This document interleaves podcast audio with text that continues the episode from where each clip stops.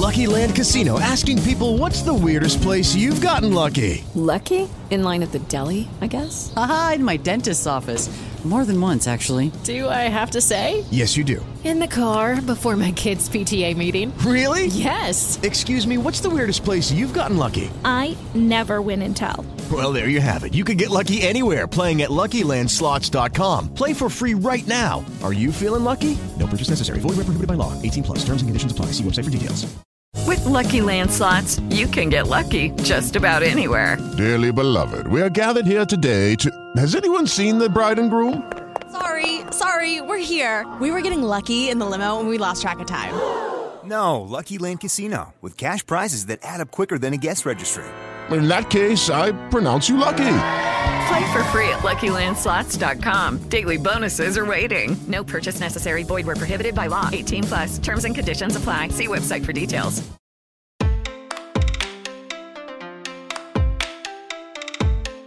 As desigualdades presentes em nossa sociedade contribuem para que grupos mais vulneráveis sejam mais afetados por adversidades em suas vidas. Com isso, pessoas com deficiência, por exemplo, têm dificuldades para serem totalmente integradas na sociedade. Segundo o Banco Mundial, estima-se que 20% das pessoas mais pobres do mundo possuem alguma deficiência e, por isso, tendem a ser mais desfavorecidas em suas comunidades. Esse desequilíbrio também pode ser notado no Brasil, visto que somente 10% dos trabalhadores com deficiência no país ocupam cargos de liderança, segundo pesquisa da Santo Caos em parceria com a Cato feita em 2019. Muito dessa realidade desigual se deve a preconceitos e práticas discriminatórias como o capacitismo, que ajuda a construir obstáculos para a participação ativa dessas pessoas na sociedade. Sendo assim, no episódio de hoje vamos tentar entender melhor sobre o capacitismo e os desafios enfrentados pelas pessoas com deficiência, com a ajuda do Henry Zilberstein, fundador do Instituto Serendipidade e cofundador da Escola de Impacto.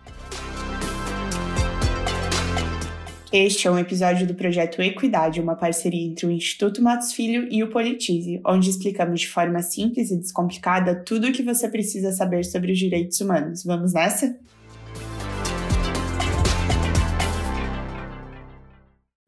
Henry. Muito obrigada por participar e contribuir com a gente no episódio de hoje. Olá, Fraia. Olá a todos e todas. Prazer é todo meu. Obrigado pelo convite. Estou muito feliz em sendo um pai de crianças sem e com deficiência de poder contribuir falando sobre um tema tão importante pelo qual eu sou absolutamente apaixonado. Henry, para começar, eu gostaria de saber o que é capacitismo e o que ele representa para as pessoas com deficiência. Capacitismo é uma ideia, é uma invenção de, da existência de um corpo perfeito e que todas as pessoas que porventura não se encaixem nessa ideia de corpo perfeito, segundo a visão capacitista, tem um valor menor. Comecei um pouco mais técnico, mas na prática o capacitismo é o preconceito discriminatório contra as pessoas com deficiência. O capacitismo tá para as pessoas com deficiência da mesma forma como o machismo tá para as mulheres ou como o racismo tá para pessoas negras. E eu e o capacitismo, ele pode ser um preconceito mais agudo, mais discriminatório, mais agressivo, ou pode ser um preconceito inclusive velado, uma ideia que sem querer é praticado pelas pessoas. E existem muitas formas desse é, capacitismo aparecer é, na nossa sociedade, no nosso dia a dia, tanto do ponto de vista estrutural quanto do ponto de vista de atividades e iniciativas corriqueiras do nosso dia a dia. E você falou agora que existem várias formas de esse capacitismo se manifestar. Você poderia trazer alguns exemplos para a gente de como ele se manifesta na sociedade? Sem dúvida. Eu acho, bom, são várias formas, mas eu vou colocar quatro delas. Primeira, e eu acho que é principal, é o capacitismo através de uma discriminação mais incisiva. Então, quando você tem, por exemplo, crianças com deficiência não sendo aceitas em escolas regulares,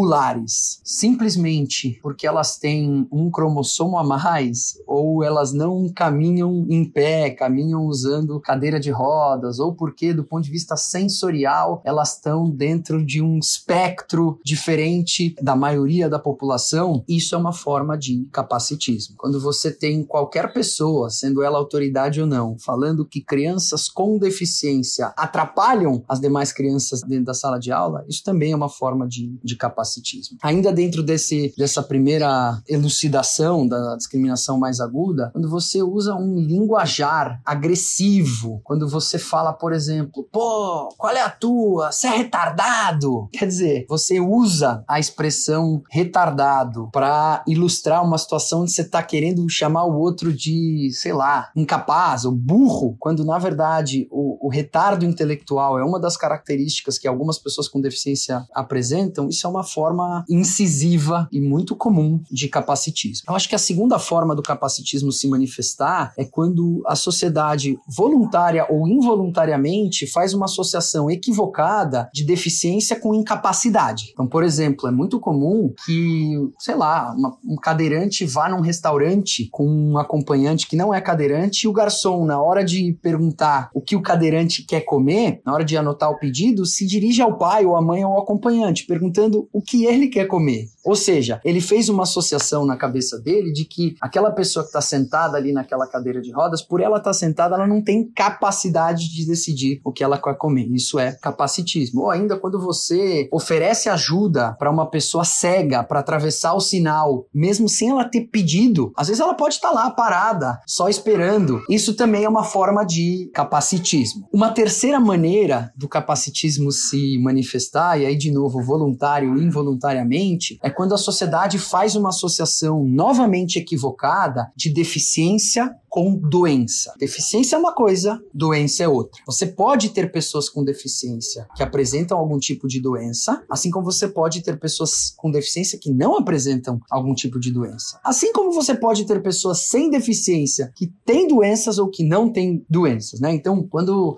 as pessoas, na melhor das intenções, encontram alguém com deficiência e falam, ai, eu vou rezar para você ficar bom logo, vai lá, meu filho Pedro, caçula, que tem síndrome de Down, ninguém precisa rezar rezar por ele, não precisa ficar bom de nada, ele tá ótimo. Ano passado, a Sociedade Brasileira de Pediatria anunciou uma live onde eles iam falar dos aspectos da pandemia incidindo em crianças saudáveis e crianças com deficiência. Então, baita de um capacitismo, porque eles acabaram contrapondo crianças saudáveis com crianças com deficiência, como se a deficiência fosse sinônimo de insalubridade. E a gente até alertou eles até é, mudaram, mas é uma terceira forma. E a quarta e última, para não ficar muito longo, mas talvez para trazer exemplos concretos e completos, toda vez que a gente desumaniza pessoas com deficiência para o bem ou para o mal, é capacitismo. Então, quando você, quando existe um nível de preconceito muito alto de que você achando que uma pessoa com deficiência ela não é humana, ou quando você acha que por conta da deficiência da pessoa ela é um anjo ou ela se superou, ah, o Pedro, meu filho, é um exemplo de superação. Por quê? Ele tem deficiência, ele não se superou, ele não batalhou para ter aquela condição. Ah, o Pedro é um anjo, o Pedro é especial. E veja bem, muitas pessoas falam isso de forma extremamente carinhosa, né? Então acho que nesse caso a intencionalidade ela é importante, mas você chamar alguém de especial, de sobre-humano, de anjo, só por uma característica que a pessoa tem e que ela não batalhou por essa para atingir, né, para conseguir essa característica também é uma das formas de, de manifestação do capacitismo. Perfeito, Henry. Acho que foram exemplos muito claros para todo mundo que está ouvindo a gente, que nem foram para mim agora. É, então eu queria, já indo para a próxima pergunta, pedir para você nos dizer quais são os impactos sociais, econômicos e políticos do capacitismo e de práticas discriminatórias contra as pessoas com deficiência. Só fazendo um rápido parênteses, eu me envolvi com esse ecossistema da inclusão, da diversidade de pessoas com deficiência depois que meu terceiro filho, caçula, Pedro, nasceu com síndrome de Down. Fui pego de surpresa e aí acabei me conectando com esse mundo, fui estudar, fui aprender, mas acho que o maior aprendizado vem com a vivência, não só do Pedro, mas dos outros dois filhos, da Nina e do Lipe, né? Vendo como cada um é diferente entre si e de hoje muitos amigos, colegas e parceiros com deficiência com quem eu tenho o privilégio de, de, de conviver e aprender sobre capacitismo e, e poder ter uma escuta, né? De um lugar de fala que eu não tenho. Eu não sou uma pessoa com deficiência, sou um pai e um empreendedor social, mas esse é, lugar de fala das pessoas com deficiência é super importante. E o que eu aprendi com eles é que o capacitismo, o, o preconceito contra a pessoa com deficiência, seja ele discriminatório ou não, como o próprio nome diz, ele é um pré-conceito. As pessoas estabelecem referenciais sobre, por exemplo, a diversidade humana sem considerar todas as possibilidades. E aí, quando isso acontece, a sociedade não aceita com naturalidade aquilo que de fato é natural, que é as pessoas serem diferentes entre si, tendo elas um cromossomo a mais, tendo elas caminhando em pé ou usando cadeira de rodas, enxergando bem ou não enxergando bem e assim por diante, né? Então, o capacitismo, ele limita não só as pessoas com deficiência, mas a sociedade de, de ser uma sociedade justa e plural. Porque quando você desconsidera a existência das pessoas com deficiência, você está dizendo que uma parte importante da sociedade, o último censo do IBGE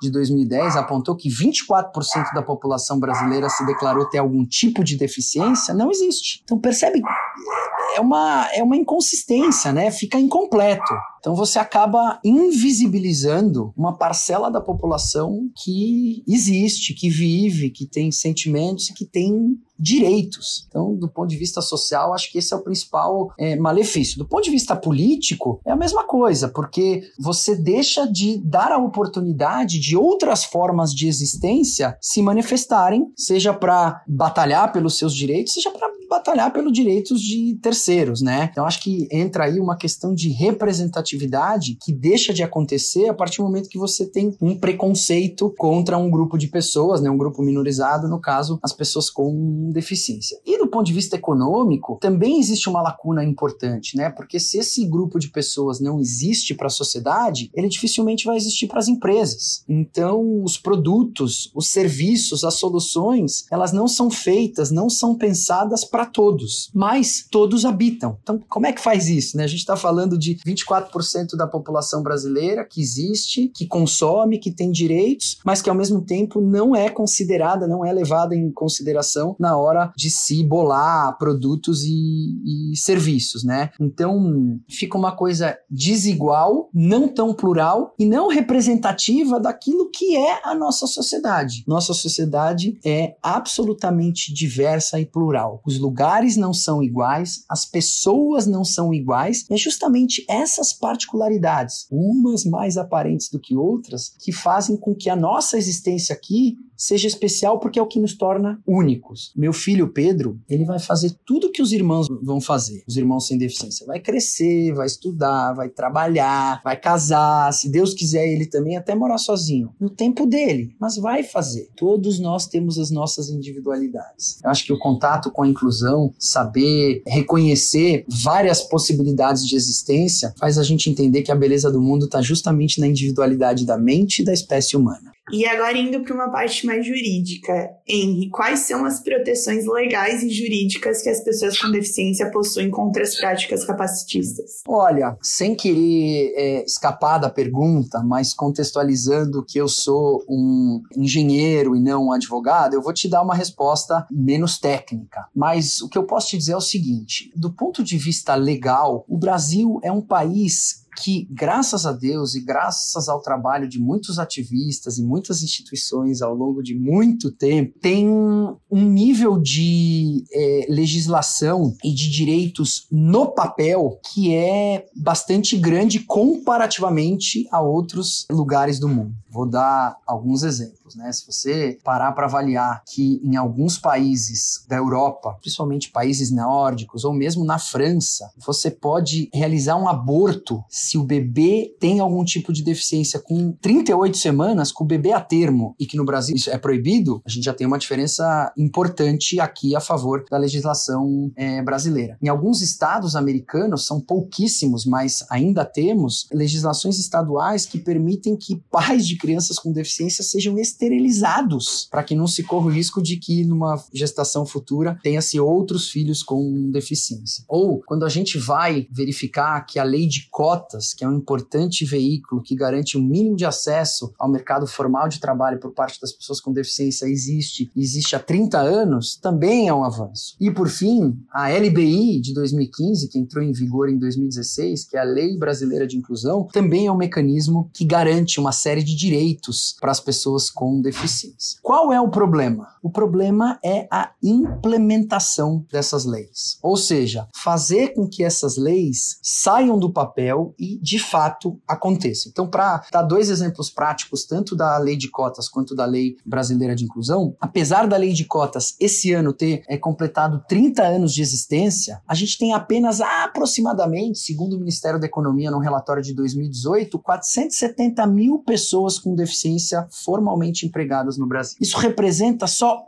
1% da população formalmente empregada com carteira assinada no Brasil. E muito dispare da proporcionalidade de pessoas com deficiência na nossa população. Só para vocês terem uma ideia, a gente estima que para cada uma pessoa com deficiência no Brasil formalmente empregada, existam outras nove em condições de ter um emprego, mas sem a carteira assinada. Por que, que isso acontece? Por vários motivos, mas na minha opinião, acho que o principal delas é justamente porque a sociedade e as empresas fazem uma associação equivocada de deficiência com incapacidade, fazendo com que as contratações aconteçam por obrigação legal e não por convicção. Então, a lei existe, ela é uma lei protetiva e que deveria dar um acesso maior, mas para ela sair do papel é difícil. E um segundo exemplo da própria lei brasileira de inclusão, que dentre vários direitos garante a possibilidade de crianças, independente de suas características, ou seja, crianças com deficiência serem matriculadas em escolas regulares, a gente cansa de ver histórias de escolas que, em função da deficiência das crianças, não aceitam as matrículas, seja de forma aberta ou de forma velada, porque se existir a vaga e a escola falar, olha, eu não colocaria o teu filho aqui, eu acho que a gente não vai ter condições, mas para uma criança sem deficiência ela não falaria isso, é uma forma, na minha opinião, velada de é, não aceitar, ou de pelo menos não aceitar plenamente aquela criança.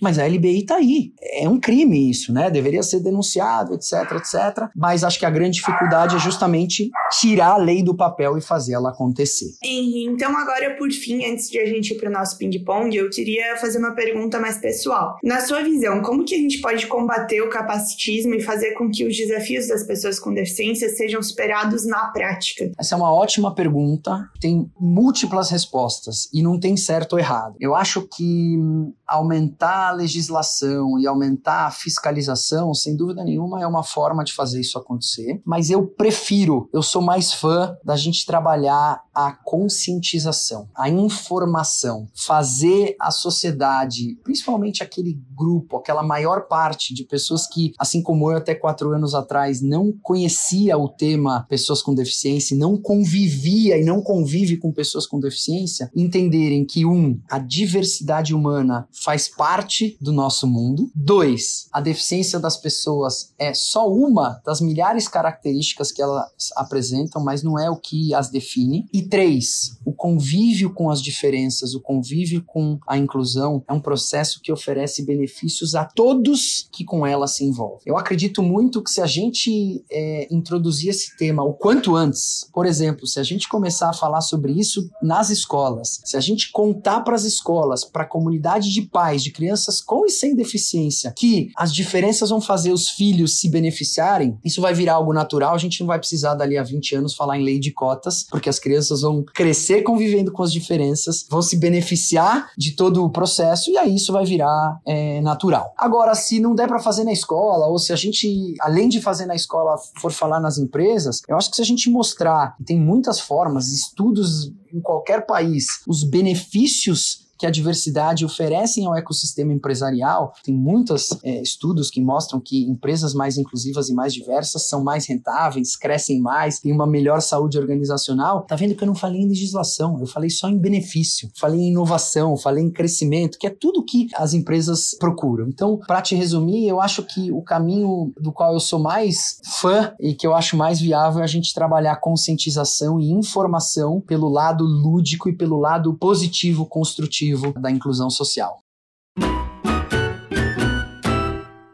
Henry, agora a gente vai para o nosso ping-pong do Equidade. Como que funciona esse ping-pong? Eu vou falar algumas palavras ou termos e eu vou pedir para você, em poucas palavras, me dizer o que eles significam, na sua opinião, para os direitos das pessoas com deficiência. Pode ser? Vambora. Então tá, a primeira palavra é capacitismo. Capacitismo sob a ótica dos direitos das pessoas com deficiência, eu acho que é a principal batalha. Afinal das contas, a gente está falando em convencer é, a sociedade de que todos os seres humanos têm o mesmo valor perante a ela. A partir do momento que a gente entender isso, tudo fica mais fácil. E quando eu falo que é a principal batalha, é porque, como o capacitismo é o preconceito contra as pessoas é, com deficiência, quando a gente quebrar o preconceito, quando a gente estabelecer referenciais e conceitos considerando todas as possibilidades, eu acho que é, a vida vai ser mais fácil nas batalhas que a gente tem hoje no, no ecossistema da inclusão. Próxima palavra é preconceito. Preconceito, eu acho que é uma visão incompleta. De novo, é uma maneira de você estabelecer previamente. Previamente ao quê? Previamente a conhecer o todo. Referenciais, diretrizes, regras, condutas, culturas, sem considerar todas as possibilidades. E aí não dá para você falar em direitos humanos para todos quando você não enxerga todos. Então, acho que é, é uma visão incompleta. Ótimo. A próxima é opressão. Acho que opressão é um veneno no âmbito dos direitos das pessoas com deficiência. Por quê? Porque uma pessoa oprimida é aquela pessoa que está sem fôlego, que falta gás. E quando você está sem fôlego e sem gás, você muitas vezes age por impulso, age sem pensar. E aí, no contexto dos direitos, você age sem permitir o diálogo. E eu acho que determinadas atitudes é, realmente precisam ser repreendidas de forma veemente, mas a maioria ou a, a regra deveria ser diálogo, deveria ser afeto, mesmo quando o caminho parece obscuro. Então, por isso que a opressão é, nesse contexto, um, um veneno, uma coisa muito ruim. E por último, representatividade. Representatividade no âmbito dos direitos das pessoas com deficiência, eu acho que é o único caminho possível. Não acredito em nada que seja feito sem representatividade. Não acho que dá para falar sobre racismo sem considerar negros. Acho que não dá para falar sobre machismo sem ter as mulheres por perto. Não dá para falar sobre judaísmo sem ter judeus e não dá para falar sobre capacitismo ou direito das pessoas com deficiência sem ter pessoas com deficiência ativamente participando. Não só por uma questão de um lugar de fala que elas têm e que nós, pessoas sem deficiência, não temos, mas também porque, como a gente falou mais cedo aqui, essas pessoas já vivem numa invisibilidade que precisa acabar. Essas pessoas existem, elas sentem, elas têm direitos e a representatividade de algum alguma forma equilibra isso. Henri, muito, muito obrigada pela sua participação no episódio de hoje. Eu tenho certeza que ficou bem mais claro para todo mundo que está nos ouvindo agora o que é o capacitismo, quais os seus efeitos na sociedade, como a gente pode combater ele. Então, muito obrigada por ter participado do Equidade. Para a gente foi uma honra. Obrigado vocês pelo convite. Contem sempre comigo. Parabéns pela iniciativa de levar informação para todos e todas de assuntos tão relevantes. E para quem quiser saber um pouco mais do trabalho que a gente faz eh, no âmbito social, serendipidade.org, estão todas as informações lá. Um abraço a todos e todas.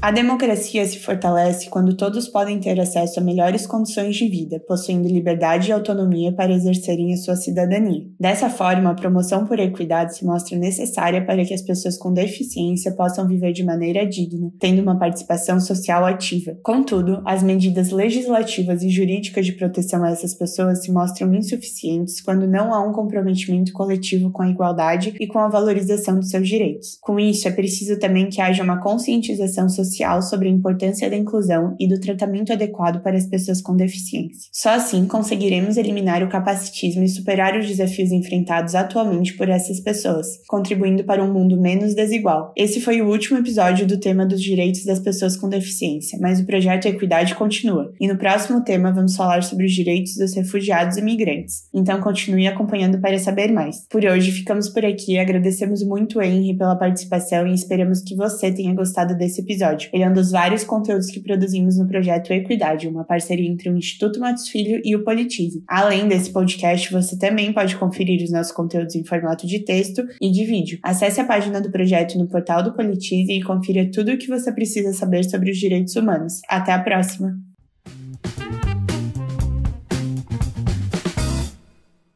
If you only have a 401k, you're not getting the most for retirement. Wait, what? Add a Robinhood IRA on top, then they'll boost it by 3%. You can do that? And if you transfer in any retirement account, you get 3% on top of that. Is there a limit to the match? No limit. Robinhood Gold gets you the biggest contribution match of any IRA on the market. Sign up for Robinhood Gold at Robinhood.com slash boost by April 30th. Subscription fees apply. Investing involves risk. 3% match requires gold for one year from first match. Must keep IRA for five years. Match on transfers subject to additional terms and conditions. Robinhood Financial LLC member SIPC.